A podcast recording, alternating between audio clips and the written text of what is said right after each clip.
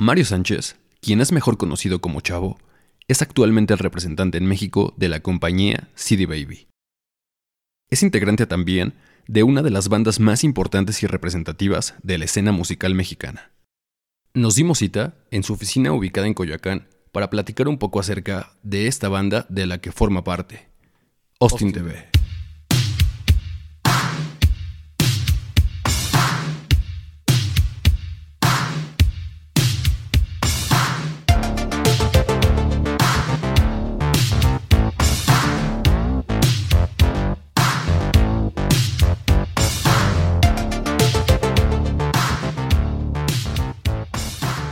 Bienvenidos a una entrega especial de La Caja Negra, un podcast donde hablaremos de música, bandas, discos y shows que han marcado nuestra vida. Y probablemente también la tuya. Aquí en el micrófono, Sergio de León, en compañía de Quique Manzano, Salvador de León y Marco Barrera. Y el día de hoy tenemos un gran invitado, un invitado muy especial, Mario Sánchez. ¿Cómo estás, Mario? Hola, bien, gracias. Eh. Gracias por invitarme y gracias por venir hasta acá. lo aprecio mucho, de verdad, chicos. No, muchas gracias a ti por, por, prestarnos acá el espacio, por invitarnos, por dejarnos estar acá y por dejarnos platicar contigo un ratito. Eh, Mario Sánchez es mejor conocido en el mundo de la música como Chavo, eh, integrante de, Austin TV. Y bueno, nada, pues el día de hoy estamos aquí en, su búnker, en, la trinchera. sí.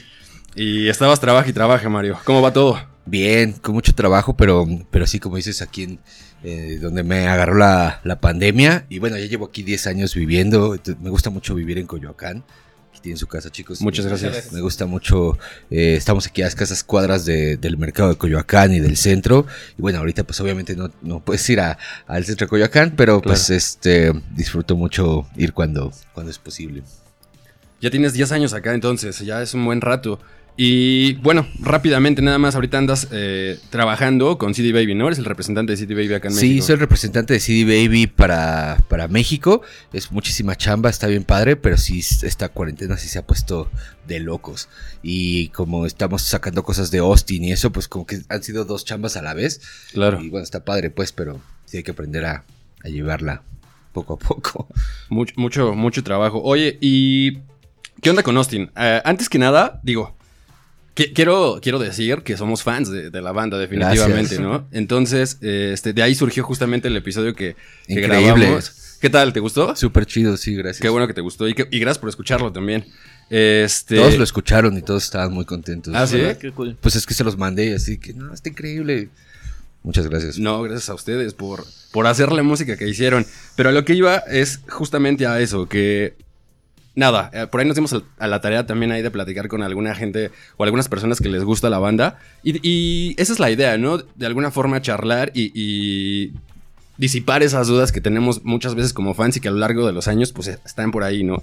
de, entrada yo tengo la duda, tenemos la duda, ¿cómo sale el nombre? ¿De dónde viene el, nombre de Austin? Ah, bueno, quiere, decir, adoramos una sombra tímida e instrumental nocturna, pero en realidad pues fue al principio una nada más una forma de encontrar un número, un nombre fácil de recordar y muy, muy breve, ¿no? No queríamos ser así como los algo que en esa época estaba muy de moda el de music, de killers, de algo y acá estaban los pardos, los este no sé qué, que no hay que ser nada más una sola cosa. Y el TV se lo tuvimos que agregar después porque cuando quisimos a, registrar el nombre eh, aquí en Indie Autor, nos dijeron que no se podía registrar un nombre así, o sea, un nombre propio o un nombre de ciudad. Y como el primer disco se llamaba TV, pero había Chris Nayer sacado el diseño de un comercial de Motorola. Entonces era Motorola TV y se veían bien los puntitos y todo. O sea, todo, o sea, el, logo ese lo sacamos de Motorola TV de los 50 y como la gente lo leía así de corrido, decía ah, Austin TV y nosotros, ah, pues en realidad el EP se llama TV, pero si así nos reconoce ya la gente, pues que así se llame la banda. Ok, o sea, fue como una cuestión, digamos, por, error, digamos. Sí, coincidencias se fue dando. Ok. Oye, y también tenemos como mucha curiosidad por ahí de, acerca de la composición. ¿Cómo, cómo, ¿Cómo era el proceso de composición en Austin? ¿Cómo se daba para componer las canciones? Pues al principio era, bueno, más bien siempre era como que alguien llegaba con alguna algún riff y y le empezábamos a dar vueltas y así. Y muchas veces ahí mismo dentro del cuarto de ensayo estábamos ya todos, que hay que crear una canción que, no sé, por ejemplo, ella no me conoce, me acuerdo que la hicimos ahí, la hicimos en 10 minutos porque era muy clara la idea que teníamos de que hay que hacer una canción que sea como una montaña, que empiece con una, un instrumento y luego se sume otro, luego otro, luego otro, hasta que llegue a que sean todos y luego que se vaya saliendo uno por uno hasta que se acabe. De que, ah, bueno, va. Entonces, ah, yo hago esto, ah, bueno, sí. Y ya en realidad ese tipo de canciones fluyeron muy fáciles. Ya para Caballeros del Albedrío, eso sí ya era completamente distinta la forma de trabajar. Pero al principio sí era como que alguien llegaba y ya ah, traigo este riff, o traigo esta idea. O, por ejemplo, Roy Rogers, nos gustaba mucho System of a Down en ese momento. Mm. Entonces era así, que hay que hacer algo como de System of a Down. Bueno, bueno va. bueno, obviamente no se parece nada, pero pues eh, en nuestra mente era como esa idea. No, pero justamente esa es otra de las cosas que a mí en lo particular siempre me han intrigado mucho. Como la influencia que tienen ustedes a la hora de construir las canciones. Porque pues nada, en ese momento yo no, o, no recuerdo, en ese momento no podría mencionar en ese momento alguna banda que se les pareciera en, el momento, ¿no? Y pues eso, no suena, no suena a algo en particular, entonces tengo mucha curiosidad, siempre, he tenido mucha curiosidad al respecto, ¿no? ¿Cuáles eran sus influencias para, para, para componer o, pues sí, para construir sus canciones? Pues al principio, bueno, nos, nos conocimos por el punk rock, entonces nos gustaba mucho pues no FX, Operation Ivy, Blink 182, eh, todo eso. Pero cuando empezó la banda, nuestra influencia principal era una banda que se llamaba That Dog, ese perro, y Wizard, de Rentals. Eh, y acabamos de conocer a Sad Breakfast y Homer Squill y Penfold y Mineral y ese tipo de bandas como del, del Mid Emo o Californian Emo, pero no es de California, pero bueno, de ese tipo de sonido. Eh, esa era nuestra influencia real. Y luego cuando salió Mars Volta, pues nos voló la cabeza porque ya nos gustaba The Driving. A mí me gustaba mucho The Driving y Hotwire Music. Entonces un día estaba, todavía estaba en Napster, creo, y yo estaba ahí de que indagando, así, ¿qué andan las bandas? Digo, obviamente es muy distinto a como lo vemos hoy, ¿no? Y pues nada más sigues a una banda y ya te estás enterando de todo, o un medio digital. Pero ahí pues era estarle rascando y me acuerdo que le rasqué tanto que llegué a unos demos de lo nuevo de a The Driving y yo de qué y lo escuché y sonaba rarísimo y luego ya investigué más y más bien eran como los primeros demos de Mars Volta y se los pasé a Chris Nayer y los dos de que no seas mamón, güey, ¿qué es esto? Está de huevos. Y eso estaba entre el disco blanco y el disco azul.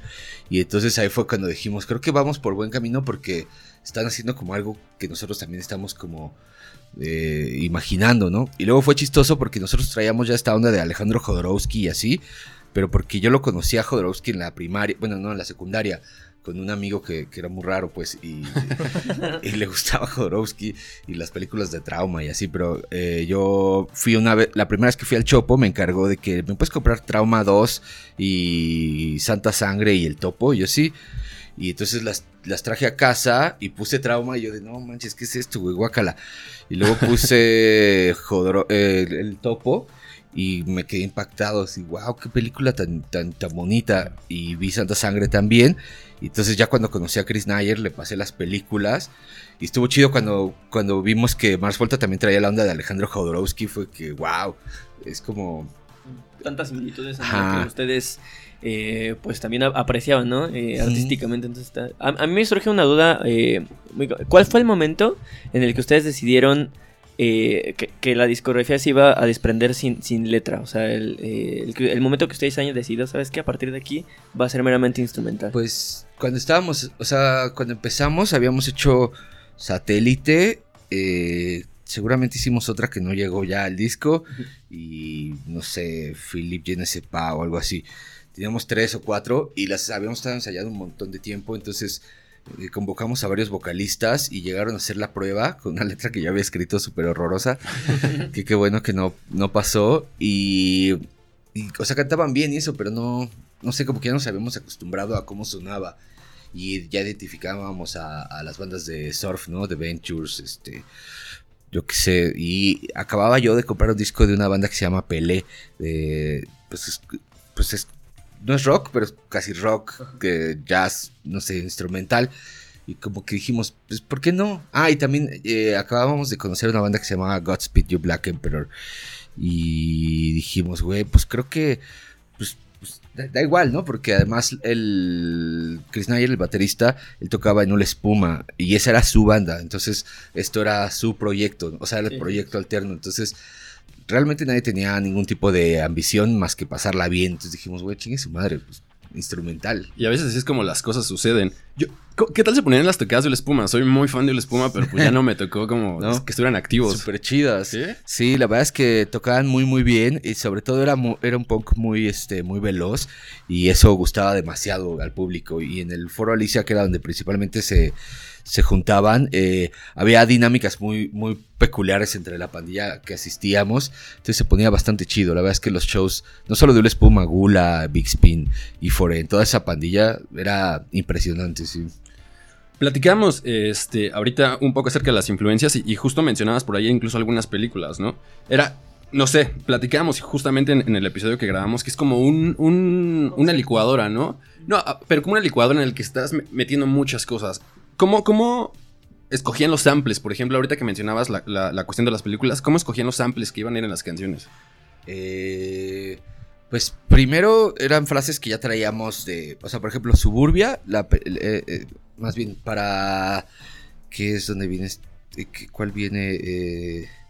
creo que es en no creo bien, pero en un track del primer disco viene un sampler de Suburbia. Creo que es en esa soy yo, no estoy seguro. Eh, y a mí me gustaba mucho esa película, Suburbia, que si no la han visto es difícil de conseguir. No es que sea underground, pero no sé por qué no pasó a DVD. Entonces nada más estaba en VHS. Me ha costado, o sea, siempre la he buscado así en línea y prácticamente no la encuentras.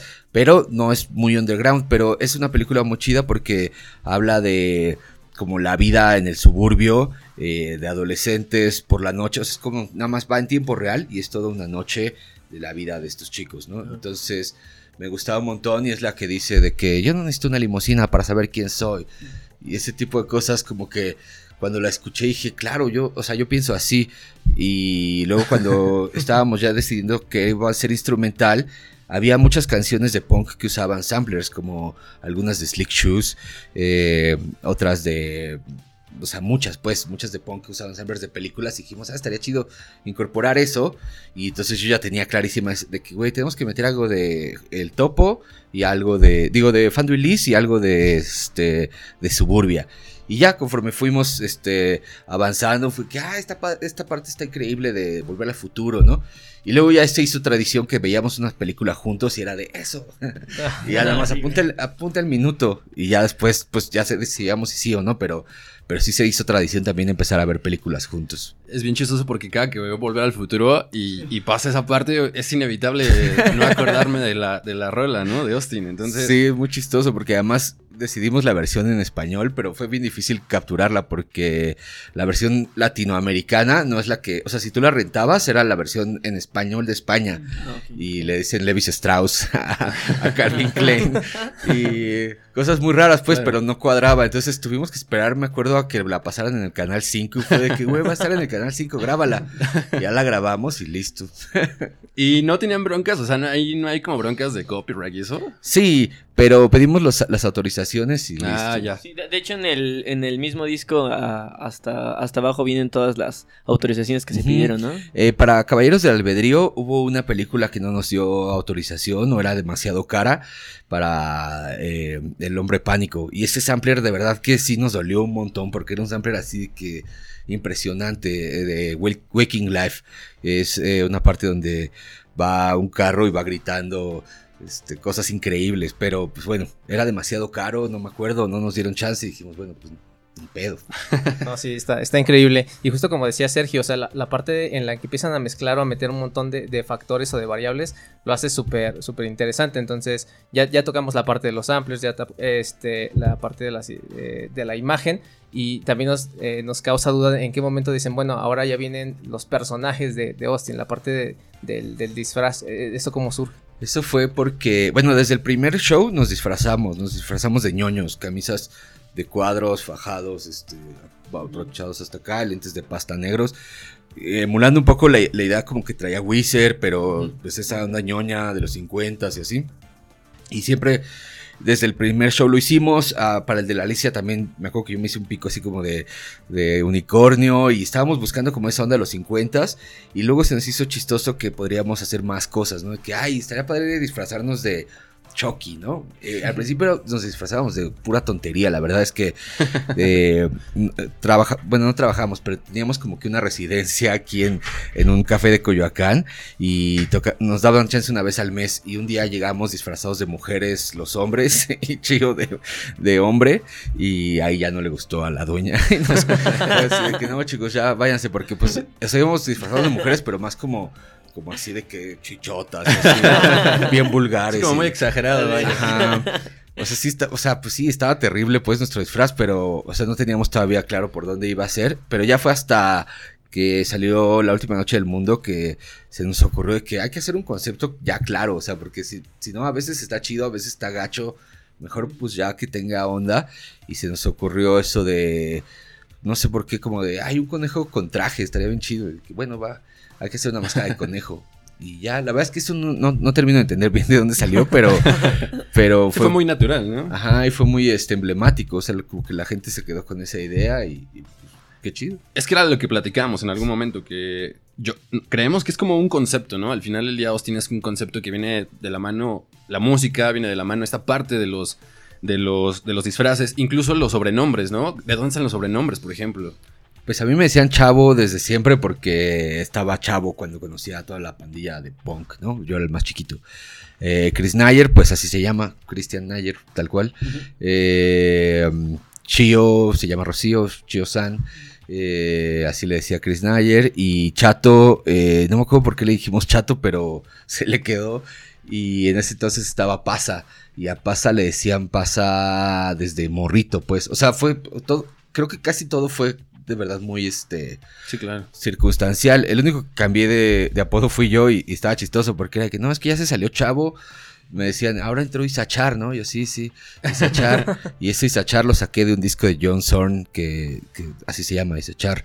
Y luego em, eh, para Fontana era Oiram, que es Mario al revés. Y para este creo que ya era chavo. no me acuerdo. pero, pero sí estuvo bastante chido hacer eso porque sacabas de onda a la gente y esa era la idea, ¿no? Como que pues sí, da igual quién sea detrás de la, de la, de la máscara, es nada más pues escúchalo y ya. Claro, nunca fue como tan lineal todo, ¿no? Siempre eso, sacaban de onda a la gente de pronto y era bien chido porque yo creo que de alguna forma eso también provoca que estén ahí al pendiente, ¿no? Eh, los, los títulos de las canciones surgían primero o primero la música? Para Caballeros de Albedrío sí fue primero el título y luego la música, pero para todas las demás, generalmente primero la música y luego ya el título. Pero sí había canciones como Vendrán lluvias suaves que creo que Chris Nayer o Chio alguien leyó ese cuento de Ray Bradbury y dijo, hay que ponerle una canción así. Ah, claro, hagámoslo. Y también yo estudiaba foto en ese momento y, y lo de Philippe Genesepa eh, era como una una idea de medio surrealista que venía en un libro que, de foto que tenía. No sé, como que más bien era así eso, como estar todo el tiempo con, de curiosos y de, ah, esa palabra, y ese sampler, ¿no? Esta idea, y así. Claro. Em, se me fue la, la, pregunta. También yo creo que el, título de los discos, ¿no? Yo creo que formaban primero el disco, completaban el disco y después salía el nombre o... Así Sí, bueno, para la última noche fue así. Bueno, el primero obviamente fue apenas y como pudimos, pues, este, pero ya para la última noche sí teníamos ya más claro eso. Y para Fontana Bella, este, sí decidimos irnos al bosque a crearlo y le pusimos así por la calle donde estaba, pero además pues hacía todo el sentido, ¿no? O sea, como que era, no sé, estaba padre la, la analogía y, no sé, como que creo mucho en las que Austin es una banda de coincidencias chidas, coincidencias bonitas que le van dando así todo el, sentido. Sí, y justamente tocando eh, Fontana Bella, el concepto en cuestión musical de melodía, ¿ya iban con ese concepto a, Fontana, bueno, a Vándaro? ¿O fue también ahí que, llegando ahí, también el entorno fue que fue dando vida al, al, álbum? Pues no, o sea, sí ya teníamos varias ideas de canciones, pero más bien sí estábamos esperando estar ahí para... Mm si éramos muy ñoños, o sea, como que era de, güey, si vamos a hacer un disco de, del bosque, tiene que estar creado allá, ¿no? Si no hay que llegar ya con la tarea hecha. Y sí, y hay algunas que, o sea, por ejemplo, las que sí recuerdo perfecto haber creado ahí, o sea, por completo fue Shiva, Marduk, eh, Voló al cielo, Nadie aquí, Nadie, Nada hay aquí. Eh, esas estoy seguro que sí se crearon así completamente ahí. Las, las demás probablemente sí, pero en una de esas también llegamos acá a terminarlas, pero la idea era esa, empaparnos allá de... O sea, allá compusieron, no necesariamente grabaron el disco ya. Ajá, no, solo lo compusimos. No, ya. Y bueno, grabamos demos, pero... Sí, claro, como maquetas, digamos. Y por cierto, vienen unos, unos, unos lados B pronto, ahí espérenlos. Sí, justo. Ahora, ahora que lo mencionas, a lo mejor es buen momento para retomar esa parte. Hace rato fuera de micrófono nos comentabas que estás ahí trabajando incluso con, con- cosas de Austin, que nos da mucho gusto, porque en realidad ya hace mucho tiempo que no hay como cosas nuevas de, Austin. ¿Qué, qué, en qué están trabajando ahorita? Pues no va a ser nada nuevo, pero son unos lados B que se quedaron de Fontana Bella. Bueno, tenemos lados B de Fontana y de Caballeros. Pero ahorita que salió Fontana en digital, vamos a aprovechar para sacarlo en vinilo. Y queríamos una edición súper especial de vinilo que incluya un cassette con los lados B. Obviamente también los vas a poder descargar, pero bueno. Ustedes saben cómo somos, pues. No, está perfecto. No, y aparte, eh, perdón, ahorita toda esta eh, cuestión de apreciar eh, el formato físico de, de un disco y claramente, o sea, ahorita en, en, en este set que montamos rápidamente, o sea, creo que se logra apreciar el empeño que ustedes le ponen a la fabricación de- del, del material físico, ¿no? Eh, todo lo que hay detrás de, de solo la música, o sea, el arte de quien hace las tapas, el arte de quien diseña pues todos los interiores. eh, y creo que ustedes son una, una, una banda que lo ejemplifica bastante, bastante bien. Eh, realmente eh, había una, una duda entre nosotros cuatro acerca de cuál es la intención en, en el disco Caballeros del Albedrío. Las como esculturas que vienen dentro. Ah, estas, pues eh, era ejemplificar los dos lados del, del disco, ¿no? Que por un lado es eh, el, el disco agresivo, ¿no? Seb, que, que tiene más picos, y por el otro es Han, que es completamente más suave y eso. Y era una forma como de siempre habíamos entregado un disco con algo extra y no queríamos que este fuera la excepción. Y era raro, o sea, nos costó la verdad mucho trabajo aterrizarlo, porque era como, pero ¿y ¿qué vamos a hacer? Y, y- está inspirado como en estos libros infantiles, pues. Pero eh, crear esto le, le tomó mucho tiempo a Chris Nayer y a Daniel. Creo que fue Daniel Morales quien nos ayudó a hacer eso. Entonces sí, y bueno, las, las pestañas estas que también hacían alusión, ¿no? De que los, los- los cuadrados y los círculos. Y todo eso, o sea, como que era clavarse en lo máximo y, y- y buscar que, que el público se entretuviera lo más posible con el lanzamiento.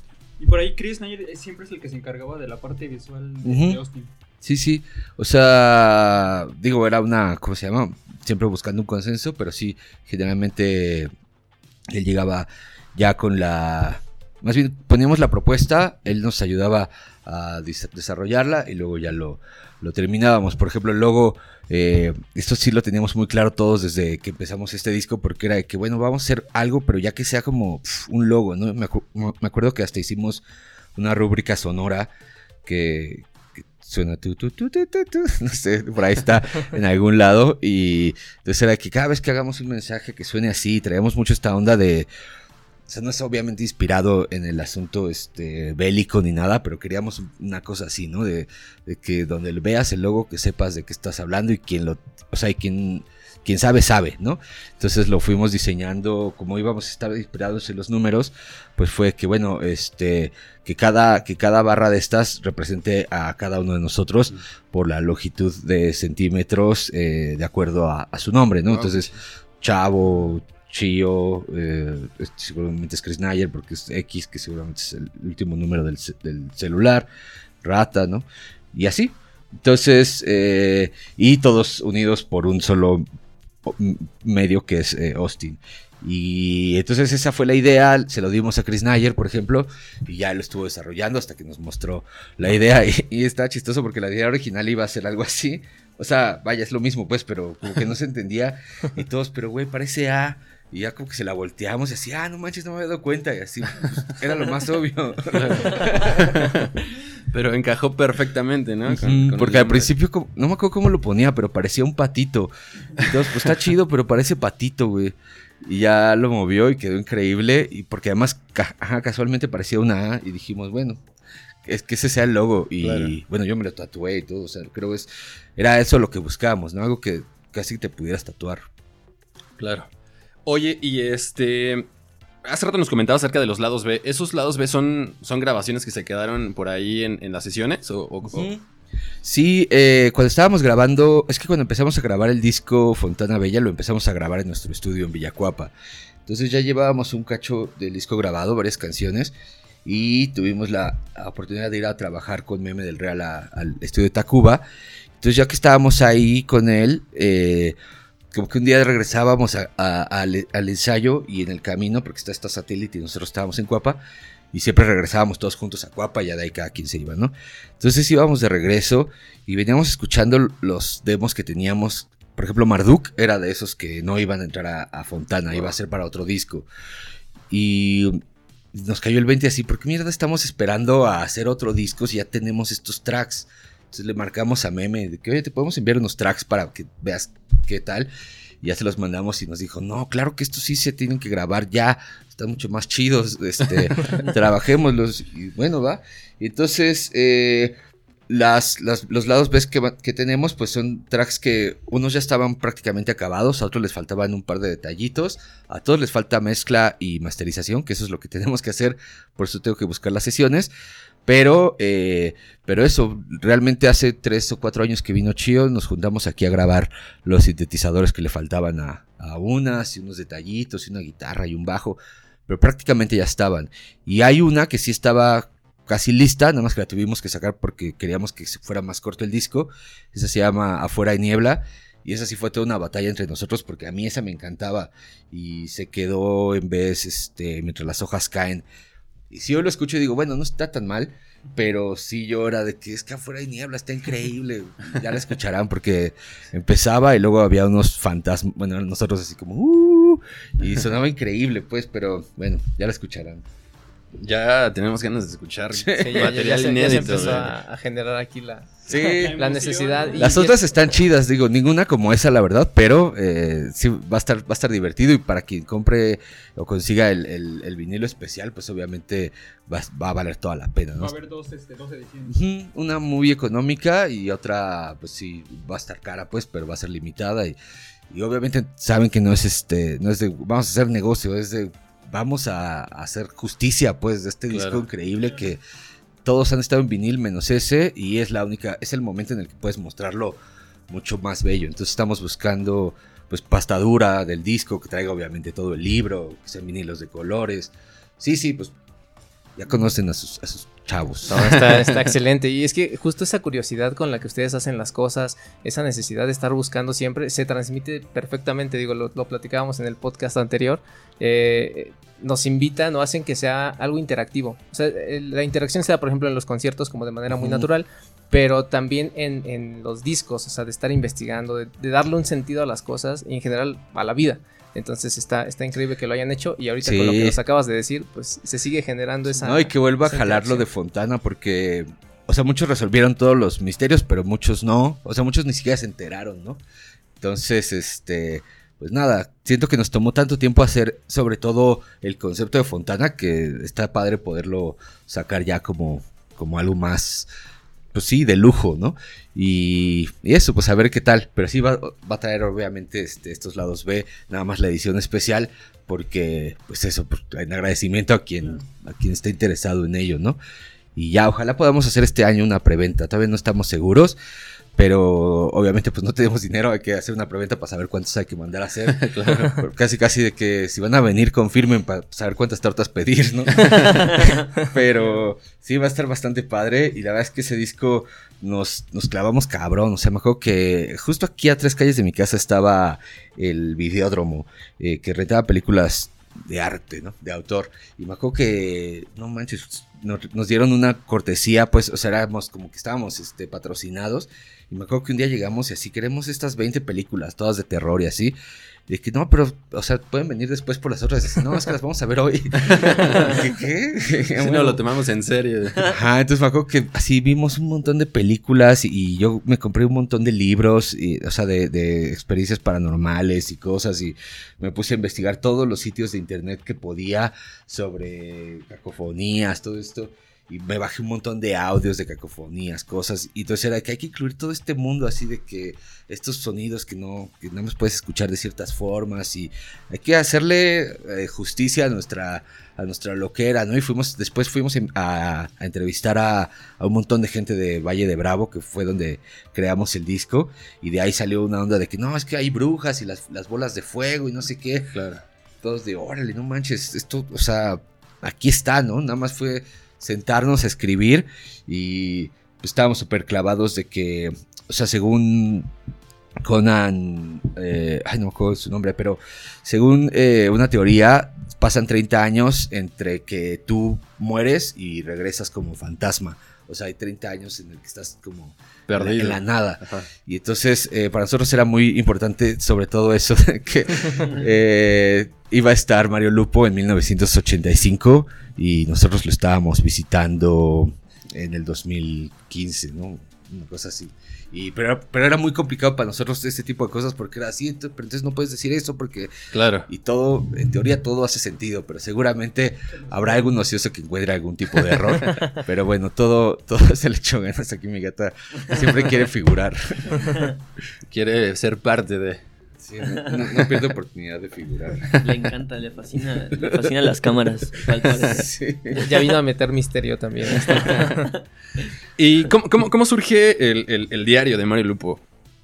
Pues, eh, bueno, en ese momento decíamos que lo habíamos encontrado, que no precisamente fue así, pero sí este, encontramos una, una casa abandonada donde había un montón de cosas, pero como si o sea, parecía como que había desayunado a alguien y nunca había regresado, ¿no? O sea, como que, como que esperaba regresar en algún momento y nunca regresó porque estaba todo, o sea, pero viejísimo, o sea, vaya, comida podrida, pues, y, trastes sucios y así, pero de verdad parecía que, estaba, que simplemente no llegó, claro, o sea, no sabemos qué le había pasado. Entonces, como que eso nos catapultó la idea de que imagínate que, que, que falleció, ¿no? Que nunca regresó, que nadie, que no tiene amigos, pues, que está solo, porque ¿Cómo explicas que esta casa, digo, obviamente nos metimos a la casa, este, pues, allanamiento, de... allanamiento de morada absoluto. Autoridades del... no, fue un allanamiento absoluto, pero se convirtió como nuestra, nuestro lugar chido, porque siempre que llegaba un amigo es de, hey, te vamos a llevar a la casa abandonada. y ya caminábamos, porque además tenías que pasar por un, había un río y había un, este, o sea, era de película, pues había un río y había un árbol así caído, y entonces tenías que caminar ahí por el árbol para llegar a ese paraje chiquito y ya ahí estaba la casa. Y pues ya, ya sabíamos por dónde entrar, nos metíamos y, pues eso, pues la verdad es que nunca ni nos robamos nada ni nada, solo entrábamos como, wow, qué raro, claro. qué rara vibra, pues. Y ya, pues eso nos inspiró como a, crear esto. Eh, ustedes escribieron como tal el, diario. Sí, cada uno de nosotros escribió una, una, bueno, escribimos todo el diario, cada, o sea, hay cinco versiones del diario, pero de las cinco hicimos una, ¿no? Claro.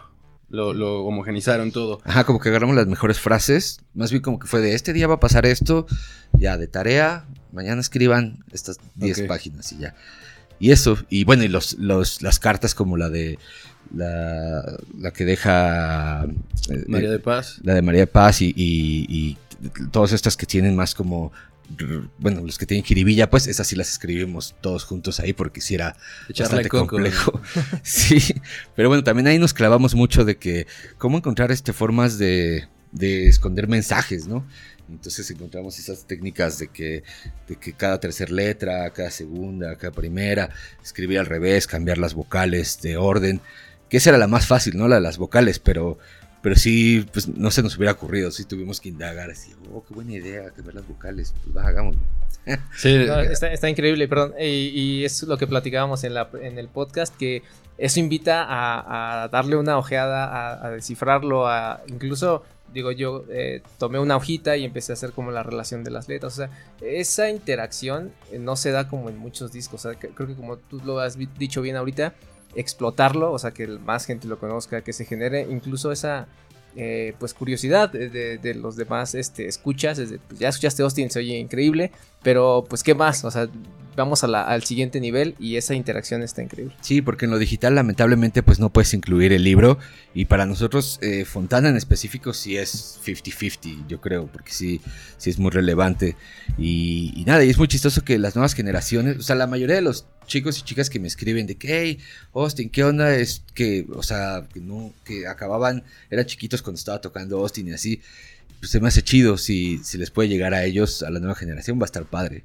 Está ya bastante escaso por ahí. Es difícil conseguir ya por ahí el, disco, ¿no? No manches, sí. Sí lo he visto luego unos precios que digo, ay no, ¿por qué pagan eso? no se hubieran pagado nosotros. sí, exactamente. Pues es que el disco buscábamos que fuera lo más... Fontana costaba 100 pesos, me acuerdo, en Mix Up. O sea, ya en Mix Up costaba 100 pesos. Y luego ahora lo veo así 2500 y yo, no, no te pases.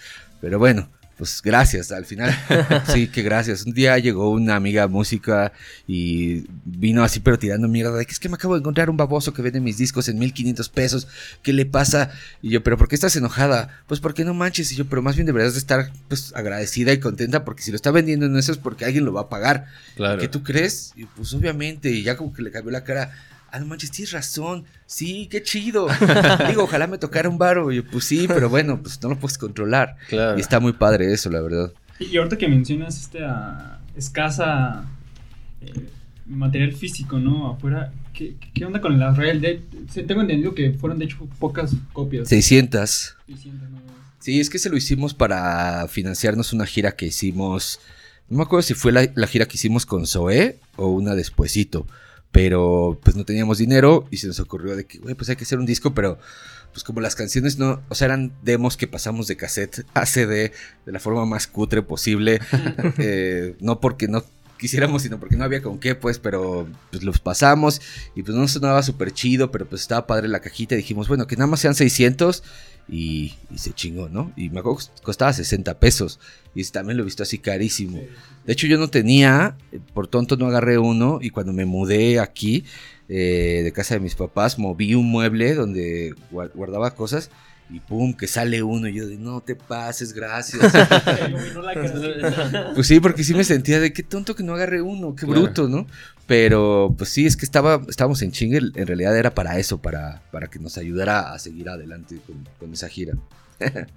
¿Cómo, cómo, cómo fue el acercamiento con, con Meme del Real y, y, por qué se acercaron a él para, para producir los discos? Pues fue otra circunstancia, coincidencia de la vida, porque no me acuerdo si Café Tacuba estaba entre el Cuatro Caminos y el Sino, o si fue después del Sino, pero eh, Café Tacuba no estaba trabajando, pues. Y eh, nosotros ya habíamos empezado a grabar el disco, pero lo estábamos grabando con unos preamps muy particulares que se llaman NIB. Eh, el sonido NIB es, es, muy bello, pues todo el disco Fontana está mezclado en una consola NIB.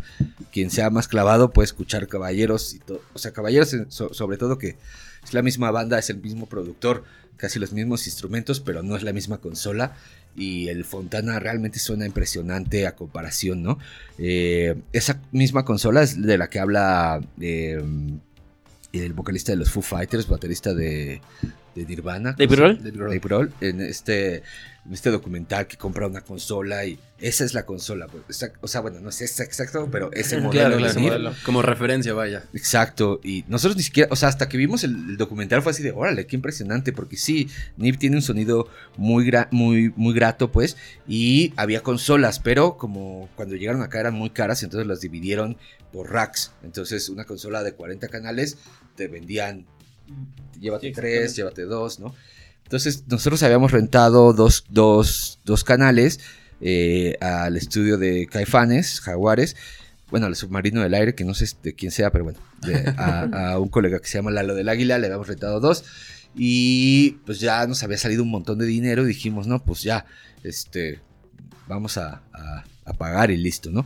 Entonces llegó... Eh, empezamos a trabajar con Terrícolas Imbéciles, Juan de Dios Balbi, y que era el sello discográfico, y nos dijeron, ah, pues eh, los Café Tacuba tienen unos, nada más que dicen que no se los pueden llevar, tienen que ir a usarlos allá, y nosotros, ah, pues encantados, digo, está lejísimos, pero pues obvio está súper chido, vamos. Y empezamos a ir, y ahí estaba Meme, pero él estaba haciendo otras cosas, pero todos los días no lo encontrábamos. Y de repente como que un día fue de que, oye, este, creo que estaba un poquito desafinado, si quieres muévele. Ah, sí, sí. Y luego, oye, estaría bueno este delay en vez del otro. No, mira, si quieres te presto este. Ah, va, va. Y así, de que mira, te presto esta guitarra. Y ya de repente ya era de, oye, meme, ¿puedes escuchar esto? Oye, esto. Y ya de repente era, ¿qué Nos vemos mañana, meme, a las 9. y así hasta que ya un día me acuerdo que estábamos en el Hard Rock Live, cuando todavía existía, y tuvimos que llegar y decirle, oye, meme, este, ¿qué somos, no? y, y, sí, de que, ¿cómo que qué somos? O sea, sí, o sea, pues creemos que eres nuestro productor, pero no estamos seguros. no, pues yo creo que sí. Nosotros, nosotros creemos que sí. Ah, bueno, sí, bueno, pues va. y ya. Oye, qué chido, pues. Y meme fumando un cigarro. y, y, fue. Fue un detalle bien, bien bonito cuando salió a tocar con ustedes en el Metropolitan. Fue, digo, nos tocó estar en ese concierto. Qué chido. Y nada, cuando vimos que salió, porque fue con el que abrieron, si no mal recuerdo, buscando al ejército, ¿no? Fue con el que abrieron el, concierto y estuvo bien, bien chido. Y creo que Meme, al final de cuentas, le da también un, un toque eh, único a, los discos, ¿no? Creo que se acoplaron bastante bien con él, por lo menos eso suena, no lo sé. Sí, o sea, sobre todo es que él nos dejó hacer y más bien nos invitó a, no ser pop, ¿no? O sea, porque nosotros cuando empezamos a trabajar con él, como que dijimos, bueno, o sea, obviamente está chido trabajar con él, pero ojalá no nos vaya a guiar por un lado más, este... Eh, suave, Ajá, más suave, ¿no? Que no nos deslactose. ¿no? y, justo lo contrario, fue así de que no, no, no. O sea, sobre todo para caballeros que ya eh, lo trabajamos desde el inicio juntos. no, más asbesto, más asbesto, ¿no? Échenle más. Y todos, bueno, va. Pero obviamente había unas que nos decía, no, esto, está un poquito más demasiado loco, bájenle tantito, ¿no? Y nos iba como ahí controlando, pero nunca hubo una onda de, no, aquí tres vueltas, no, aquí le hace falta una melodía, ¿no? Más bien eso sí lo, nos dejaba y él lo que se encargaba pues era de, del sonido y de, de todo lo que estaba sucediendo alrededor. Los dejó ser, ¿no? Al final no tocó la esencia de, Austin como tal. ¿Cómo fue componer Caballeros del Albedrío? Un disco que suena complicado, lo fue. Pues fue pues, muy complicado. Eh, acababa de salir chato, entonces nos costó mucho trabajo. Bueno, no mucho, pero nos costó un tiempo encontrar un guitarrista, porque durante un tiempo estuvo tocando Josué de, de Meet Your Feebles, que después fue Vicente Gallo con nosotros. Él tocaba muy bien y nos fuimos acostumbrando a estas dinámicas rítmicas de, de quebrados rítmicos particulares, sobre todo porque yo en la escuela de música descubrí los cinco cuartos con un track que se llama Take Five, que es muy clásico, o sea, pues suena incluso en, un este, elevador, seguro suena, ¿no? Y ese está en cinco cuartos, que es un, dos, tres, un, dos, un, dos, tres, un, dos, así, así lo subdividen. Y cuando me cayó el 20, fue así de no te pases, nunca había concebido que había otro quebrado, o sea, no, no concebía que había quebrado ritmo, o sea, digo sí, o sea, pues cuatro cuartos, que casi toda la música está en cuatro cuartos. Claro. Pero cuando concebí los cinco, se me abrió así de que el tercer ojo y dije, no te pases, esto es. Y luego me empecé a clavar y ya lo escuchaba en todos lados. Era de que, órale, eso está en tres cuartos, eso está en ocho. Money de, de Pink Floyd está en siete, ¿no? Empecé a encontrar un montón de canciones en cinco cuartos. Bueno, no un montón, poquitas, pero, pero varias. Una de Radiohead, una de Soundgarden y así. Y dije, güey, creo que este es, este es lo que tenemos. Esta es nuestra próxima nuestra próxima meta, ¿no? Nuestro próximo reto. Pero para esto eh, se, nos ocurrió que hay que escribirlo en el celular, porque en ese momento todavía no existían los celulares eh, inteligentes, ¿no? Entonces tecleabas un número, cada número equivalía a tres letras. Entonces dijimos, güey, pues primero le ponemos el nombre, entonces la canción se va a llamar este, Caballeros de Albedrío y tecleas C, A, entonces te da dos, dos, este, y así. Y, eh, y entonces, ya que teníamos esa idea, empezamos a hacer castings de guitarristas con esa idea. Entonces era de, a ver, esta canción se llama Playa. Me acuerdo que la de Totore se llamaba Totore va a la playa. Y entonces pusimos Totore va a la playa en el pizarrón y ya hicimos los quebrados rítmicos y de que, a ver, vas, Totore. Y eso lo debo de tener grabado ahí, estaría chido después sacarlo. qué chido, sí. Y este, ajá, porque era lo chido de tener un estudio. Grabábamos todo lo que quisiéramos todo el día, cuando quisiéramos y la verdad es que los vecinos se portaron súper bien siempre. Entonces, este, entonces cuando, cuando terminó el ensayo escuchamos y de que no manches, güey, bienvenidos. así, justo así, porque no cualquiera podía interpretar esos quebrados rítmicos y hacer algo chido. Y ya, entonces ya que teníamos esa idea, lo mismo, nos fuimos a Valle de Bravo a, componerlo y ahí sí fue clavarse, clavarse, clavarse. Y también por eso hay un montón de lados B de este, porque este disco casi que lo hicimos dos veces, porque ya lo teníamos listo y como que se lo pasamos a meme de que, ah Sí, pero esta es como que... ah, está, demasiado este, loco, güey. Yo creo bájenle tantito. O hagan otras, o sea, creo que ya están ahí. Más bien, vuélvanse más locos, lleguen a otro, otro, otro nivel. Y pues otra vez clavarse y eso.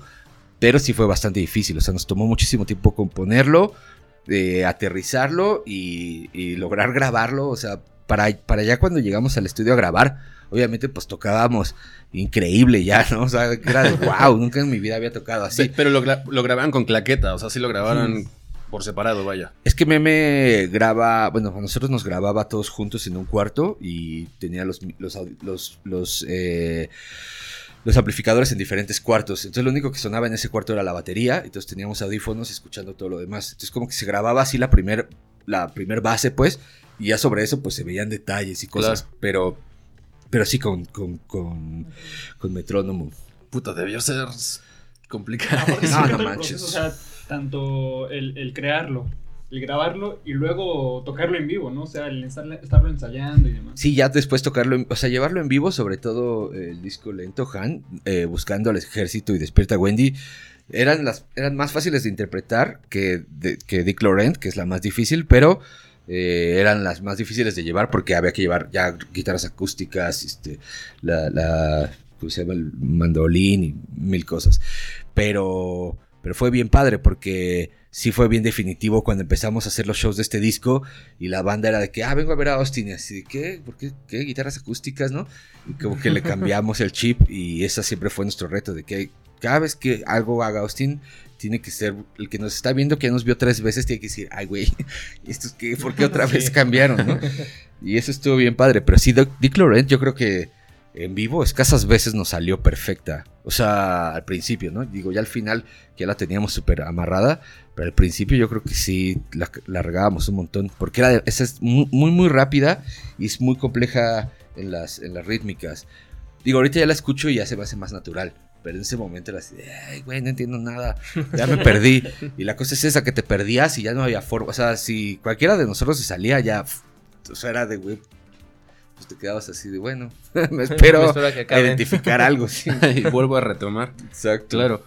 Oye, y, y regresándonos un poquito al Fontana Bella, ahorita me, me- me acuerdo eh, de algunas anécdotas que han contado por ahí que les, que les pasaron. Como, ¿qué, sucedió ahí en, en, en, Avándaro con el Fontana Bella? De miedo, dices. Ajá. Pues un montón. O sea, a mí no, la verdad nunca me dio miedo, pero, pero ya al final sí ya no, no. O sea, al principio yo sí era muy escéptico. Decía, no, est- están locos, güey. ¿De qué hablan? Porque esa era la casa de, de- de mi familia, ¿no? Y yo había estado ahí muchas veces y nunca había visto nada raro. O sea, sí que es raro el lugar, porque además la casa, la casa que ven en la portada de Fontana Bella, esa es exactamente la casa. Y así como se ve, así era. O sea, alrededor había, no sé, 50 metros hacia allá, eh, puro bosque, 100 hacia allá. O sea, la siguiente casa estaba como a 300 metros, lo mismo para allá y hacia abajo. Entonces, realmente era una casa que estaba sola y era muy chiquita. Y sí, en la noche, pues ah, caía la neblina y, hacía frío y así, pero lo primero que pasó es que había un cuarto atrás que estaba cerrado con llave. Que nadie, o sea, ni siquiera teníamos la llave, pues siempre estuvo cerrado toda la vida. Y un día salí y yo, y no, no me acuerdo quién salió y se dio cuenta. Sí, oye, está abierta la cortina. Y ¿cómo puede ser si ese cuarto está cerrado con llave? Y ya nos asomamos y no había nada. Entonces, ¿cómo crees, güey? Y luego volvemos a salir y ya estaba cerrada. Entonces, que no, no es cierto, ya, esto es una broma. Pero donde ya me empecé a asustar fue cuando. Bueno, luego grabamos unos grillos que se escuchan al final del Fontana Bella. Todos los grillos son a propósito porque salimos Krisner y yo a grabar los grillos. Y ya los grabamos. Y de repente empezaron a ladrar unos perros. Y de, ay, malditos perros. Y ya nos metimos. y lo estamos escuchando. Y es lo que se escucha casi al final. Se escuchan. "Oh", y luego se escuchan los perros ladrando. Y todos de, no es cierto, esto es un fantasma, güey. Y los perros ladraron, o sea, Sí, sí, sí. es un fantasma. Pero luego ya cuando se puso más ñero fue cuando eh, mi carro estaba, esta- era un Chevy y estaba estacionado, eh, o sea, subías como una rampita, así dos curvas y ya llegabas a, la casa y te estacionabas. Y un día, eh, me acuerdo que yo me estaba bañando, los demás estaban viendo una película y se escucha así de que ¡pam! Y tú dices, no te pases, ¿qué pasó? Y así, y bajo y nos asomamos por la ventana y así el, el zaguán así destrozado, pero destrozado. Y todos dicen, no te pases, ¿qué es esto? Nos van a matar. O sea, ¿qué, qué, qué hicimos, no? ¿Y de qué es que aquí ahí hay un carro? Hay que ver quién está en el carro. ¿De qué se trata? Y así voltea, no me acuerdo si Rata o yo, y de que chavo, no está tu carro. Y yo, ¿cómo que no está mi carro? Y volteo y yo, no manches, ese es mi carro. y todos así de qué? O sea, porque les digo, era una curva. Lo normal es que se hubiera ido así como al barranco, pero hizo la curva y se salió por la puerta que estaba cerrada. Y entonces ahí fue cuando ya dije, órale, esto sí está raro. O sea, esto sí está raro. Y, pero lo más raro pasó el siguiente día porque llegó el asegurador de, de, la compañía de seguros del carro y fue la única persona externa que estuvo en todo el tiempo ah, en la casa y en el baño había una, una lámpara de cristal de este vuelo, ¿no? O sea, grande. Y desapareció, o sea, desapareció, no había vidrios, no estaba en la basura o sea, no se la pudo haber llevado, no tenía sentido que se la llevara, o sea.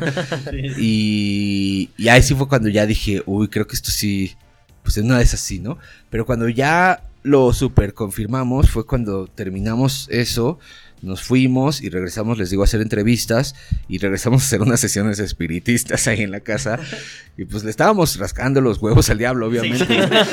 Porque pues sí, prendimos así de inciensos y así y, em, llevábamos cassettes porque según se grababan más fácil las, las, las, estas, este, las voces del más allá en cinta magnética que en digital, ¿no? Entonces llevábamos cassettes, estuvimos grabando y haciendo preguntas y así, no, no pasó nada. Y de repente eh, ya nos íbamos y me puse a tomar fotos con flash por todos lados. Y tomo una foto donde dormía rata y en ese espejo había, estaba la cara ahí de un señor. Pero no, era, no la tenías que imaginar, pues ahí estaba, no, no era así de, mira, si te fijas bien. si le encuentras forma. y, y ahí fue cuando ya todos dijimos, bueno, pues sí, o sea, si hay algo, ¿no? Pues ya aceptémoslo y, listo. y vamos con eso. y vámonos, así. Agarren sus cosas y, creo que ya es la hora de irnos. Exacto. Hablando un poquito de las presentaciones en vivo, platícanos un poco cómo fue este. ¿Cómo, cómo les llegó la invitación a Coachella?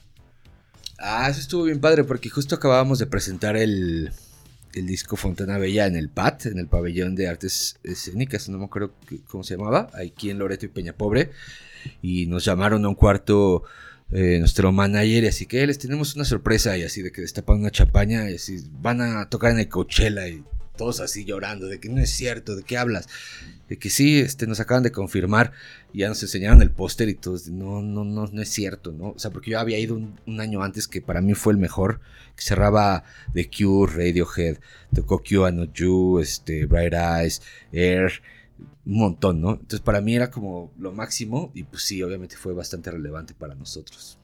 Sí, me imagino, una, presentación en Coachella, yo creo que cualquiera la sueña, ¿no? ¿Qué, qué, qué piensas me, surge la curiosidad. ¿Qué piensas de los, de los últimos carteles de Coachella?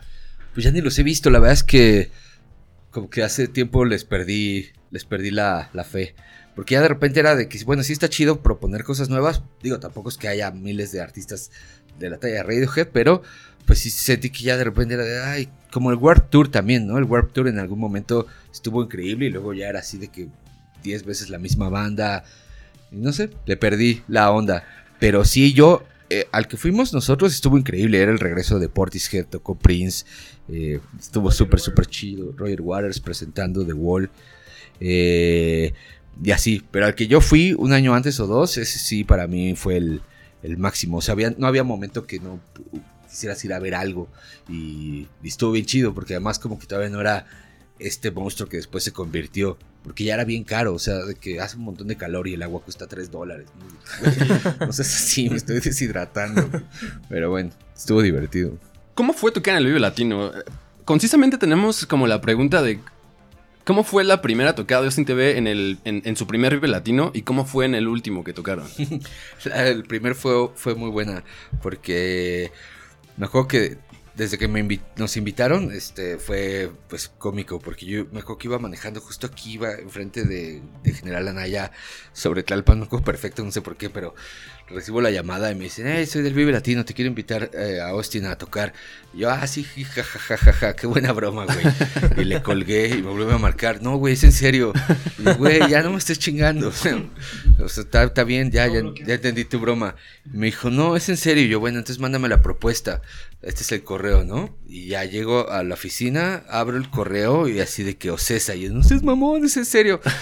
y pues ya, eh, y me acuerdo que ese día llegamos y nosotros teníamos nuestra camioneta, la niña tosca, le llamábamos, era una camioneta negra Dodge Ram, y la llevábamos a todos lados, y me acuerdo que llegamos ese día con nuestro equipo y así, nos fuimos a querer meter directo al escenario. Y así los polis dicen, no, no, no, no pueden pasar. Y nosotros ya peleándonos. Entonces, ¿qué pendejo? ¿Qué quieres que hagamos? ¿Cómo quieres que carguemos las cosas o qué? Y así ya peleándonos hasta que llega como uno de los organizadores y así, no, no, chicos, es que más bien se tienen que ir al camerino y ahí pasa una camioneta y se los lleva. Y nosotros, ¡ah! ¡Qué elegancia! Perdón, no estamos acostumbrados a ese trato. Y este... Y pues ya estuvo bien padre porque llegamos y estábamos tan nerviosos porque le habíamos dicho a la pandilla, eh, esto fue, yo creo ya había MySpace, seguramente, pero eh, como que se corrió el rumor de que, hey, traigan este camisas eh, azules o, orejas de conejo. Y me acuerdo bien, que estuvo bien chido que salimos y había un chingo de gente, porque abríamos el escenario chiquito, obviamente. Eran como las 11 o 12 del día. Y cuando llegamos al escenario estaba llenísimo, pero así de que, ¿qué? ¿De dónde salió tanta gente? Y había un montón de orejas de conejos y, ah, un montón de gente con, con máscaras, incluso de conejos y así, todos de no es cierto, güey. Y estábamos tan nerviosos y emocionados que, que fue así, vamos, ya hay que subir. Nos subimos y empezamos a tocar. Y ya termina el show, nos bajamos y nos dice de que no, es que les quedan 15 minutos. ¿Y cómo crees? Pero pues es que subieron 15 minutos antes. Entonces, ah, por eso estábamos bien nerviosos. No, pero pues ya, no hay más, ¿no? Y estuvo bien padre eso. Y luego ya el último, que fue eh, al mismo tiempo que Molotov en el, en el, en el, este, ¿cómo se llama? En el palillo, en este, ¿cómo se llama? En el campo de fútbol. Ese pues, fue bastante trágico porque en general el Vive Latino siempre hubo algo trágico, ¿no? En esta ocasión no, no, creo que no sonaba lo de Chío, entonces tenía problemas ahí y tocabas al mismo tiempo que Molotov, entonces obviamente la mayoría de la gente estaba por allá y siempre hubo, o sea, el Vive Latino siempre hubo una cosa así trágica, pero bueno, siempre fue divertido. Ya, eh, yo creo que ha de haber sido como bien chido, ¿no? Que desde su primer Vive Latino ver tanta gente y, que, estuvieran ahí. Por ahí también tenemos como, bueno, hemos visto el, video donde sale eh, Chino Moreno, ¿no? Qué, qué, experiencia, me imagino también, ¿no? Que por ahí hemos visto que tuvieron el, acercamiento con un amigo en común, ¿no? Sí, eh, un amigo de Chino Moreno que casualmente era amigo de Rata, este... Ya él, este amigo lo había llevado a Chino a, escucharnos en vivo al, al Hard Rock Live estuvo súper random, así de que estábamos tocando y así de que saben quién estaba en el público y nosotros quién, Chino Moreno los Deftones y ah sí, jajaja. Y luego ya nos enseñan una foto y sí estaba y todos digo, oh, no manches. y, y ya entonces eh, esa vez que, que tocaron los Deftones y nosotros, de la nada, o sea, como dos horas antes de que se subieran los Deftones y nosotros a tocar, llega el amigo y nos dice que si, dice Chino que si no quieren que se suba a echar una rola con ustedes, nosotros de qué, ¿cómo creen? pues sí, pero pues cuál, dice, dice que saquen una de, de The Cure y que no, o sea, estamos a nada, no, no, no tenemos ninguna de The Cure. Y que bueno, pues este, ah, bueno, dice que Marduk está bien, que la trae en su iPod, entonces, ¿qué? ¿Cómo crees? ¿Cómo va a traerla? Qué chido, ¿no? Y ya estuvo de huevos porque fue el show de esos trágicos, se nos fue la luz dos veces, estábamos súper bajoneados y al final llega y sale y salva el show. Y, o sea, pero fue como un ángel literal, así, porque no, no, no lo vimos antes ni después, o sea, no hablamos con él, no hangueamos, simplemente llegó, se subió, salvó el show se fue. y todos así, güey, gracias. Porque sí fue muy, muy, o sea, fue gran momento, pues, sobre todo porque era con Marduk. Y me acuerdo perfecto de que, hey, chicos, canten más duro. Y, eh, y que, ¿qué tal si viene Chino Moreno y toda la banda? Güey, no son mamones, güey. Nada, estuvo, estuvo muy, muy chido. La verdad es que sí, luego veo los videos y digo, wow, qué lástima que no sabíamos que eso iba a pasar. Claro. Para no tener un, digo, para tener este alguien que lo hubiera grabado súper bien, ¿no? Pero bueno. ¿Y si, hubieran, ¿Y si se hubieran aventado la de The Cure? Pues si lo hubiéramos saca, sí, ajá, si lo hubiéramos tenido montado así, y hubiera sido bien épico, pero. Sí, definitivamente. Pues no, o sea, no, no es, no es como que todos los días estás esperando a que Chino Moreno te pida una de The Cure. Sí, claro. ¿Y cómo era, cómo era tocar con los disfraces? Era complicado. tenemos la duda de, justo lo que decías de la temperatura en algunos conciertos y todo, o sea, qué tan sofocante puede ser. Caballeros, ¿no? Que traen las Sí, exacto. no, esos ya eran los más chidos, o sea, los peores eran los primeros, porque caballeros ya teníamos adaptaciones, o sea, había trajes que les quitabas las mangas, el de Christian incluso le podía quitar la parte de abajo del pantalón y hacerse un chorcito. Y, o sea, sí, porque fuimos desarrollando, porque aquí en la ciudad no era tan pesado, pero cuando llegabas a Ciudad Juárez, este, a Mexicali, o sea, que es el, ano del diablo, esa madre. sí, que, güey, no seas mamón, güey, por favor, así, este, agua o algo. Me acuerdo que una vez estaba tocando en estábamos me acuerdo que estábamos tocando en Monterrey, pero en una de esas épocas que le llaman allá la canícula, que hace demasiado calor. Y me acuerdo que hacía tanto calor que bajé del de, escenario y había una hielera llena de aguas y metí la mano y hasta sonó así. Y vi así que salió muy, yo no manches, esto me debe estar haciendo un montón de mal en la mano. Y sí, o sea, el calor, o sea, sabes todos que acabamos sin playera. Digo, obviamente, excepto Chío, pero yo creo que sí se moría de ganas. Chingue su madre.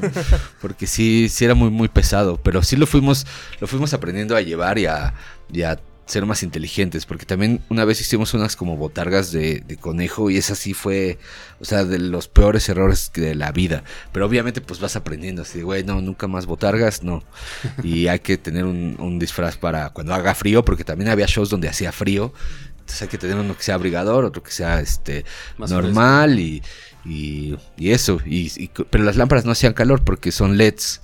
Mm. Estaba chido. no tenía sentido los cables por ahí. No, todo estaba aquí y nada más era una pila de 9 voltios. Y entonces la prendías y ya. Y sin pedos. Más o menos para cuándo tienen este planeado sacar esos, esos lados ves que nos comentabas hace rato. Pues no hay una fecha, pero esperamos más o menos por ahí de abril, mayo.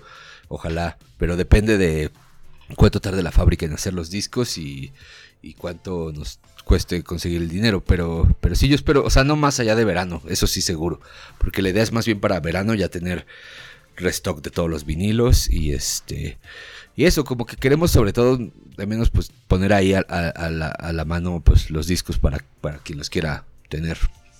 Eso pues tenemos muchas ganas ya de que salga y, ojalá este pues ya lo tengamos en nuestras manos pronto. Muchachos, no sé si tengan algo que agregar, tengan otra. Yo tengo una tal vez algo que me intriga mucho y que yo creo que define bastante a la banda y ha sido como bandera y emblema de, Austin TV. Y yo quería preguntarte aquí de primera mano, ¿qué significa para ti la cara no importa, importas tú? Pues ese fue nuestro nuestro estandarte siempre y es lo que creo que sigue eh, rigiendo nuestras vidas porque en ese momento que lo creamos estaba muy de moda Backstreet Boys y todo esto, pero sobre todo queríamos decir que lo más importante era lo que tienes dentro, ¿no? Lo que, lo que eres tú. Y, y hoy lo, lo, lo confirmo, ¿no? Porque creo hoy más que nunca vemos así mucha, mucha, eh, mucho amor como a la, a la inmediatez o al, o sea, esta persona ni siquiera es chida, pero trae los, los Air Max, no sé qué, y, su Supreme y tal, y como mucha cultura de eso de me tengo que ver bien verga, ¿no? Y es como, güey, o sea, no sé, está chido, pues, no, no lo juzgo, no lo critico, está, todos nos queremos ver bien, pero, pero siento que no es nada más eso, es como, güey, pero pues también qué traes acá, o, qué aportas a la sociedad, qué haces con, con la gente que quieres, porque sí, hay mucha gente que que veo que está, o en Twitter, ¿no? En redes sociales de que, no, sí, este, tal y tal, y al final no hacen nada, ¿no? Entonces, este güey, pues así, este, punks de, aparador o de boutique, pues ¿para qué? Entonces, sí, para mí significó sobre todo una de esas casualidades que, que pasaron con Austin que nos dio pues muchísima fuerza porque siento que con eso se, identificó un montón de gente y casualmente la mayoría de la gente que nos iba a escuchar iban solos. Entonces era como gente que no tenía realmente o no tenía muchos amigos o digo, no todos, ¿no? Pero sí identificábamos muchos que o no tenían muchos amigos o que sus amigos no precisamente compartían el gusto de la música y entonces se formaron nuevos grupos de amigos dentro de los que nos iban a ver y o sea, todo eso ahora para nosotros era bien bien bonito, pues estuvo bien chido. Pues muchísimas gracias, chavo. Eh, nada, aquí podemos decirte que realmente Austin nos regaló momentos bien, bien chidos. A mí en lo particular, creo que lo mencionaba en el podcast, eh, fue de las primeras veces que, me hizo llorar la, cuando, cuando vi a Austin por primera vez en vivo. Y bueno, nada, yo creo que a todos nos despertó como sentimientos bien, bien chidos eh, esta banda. Y lo que platicábamos, ¿no? Esa parte en la que no tiene letra y todo estaba concentrado en la música, yo, creo que a varios de nosotros nos hizo como vibrar en muchos, en muchos momentos. Eh, y bueno, nada, muchas gracias por hacer música, muchas gracias por, por, por publicar los discos que publicaron, ojalá publiquen este, otros.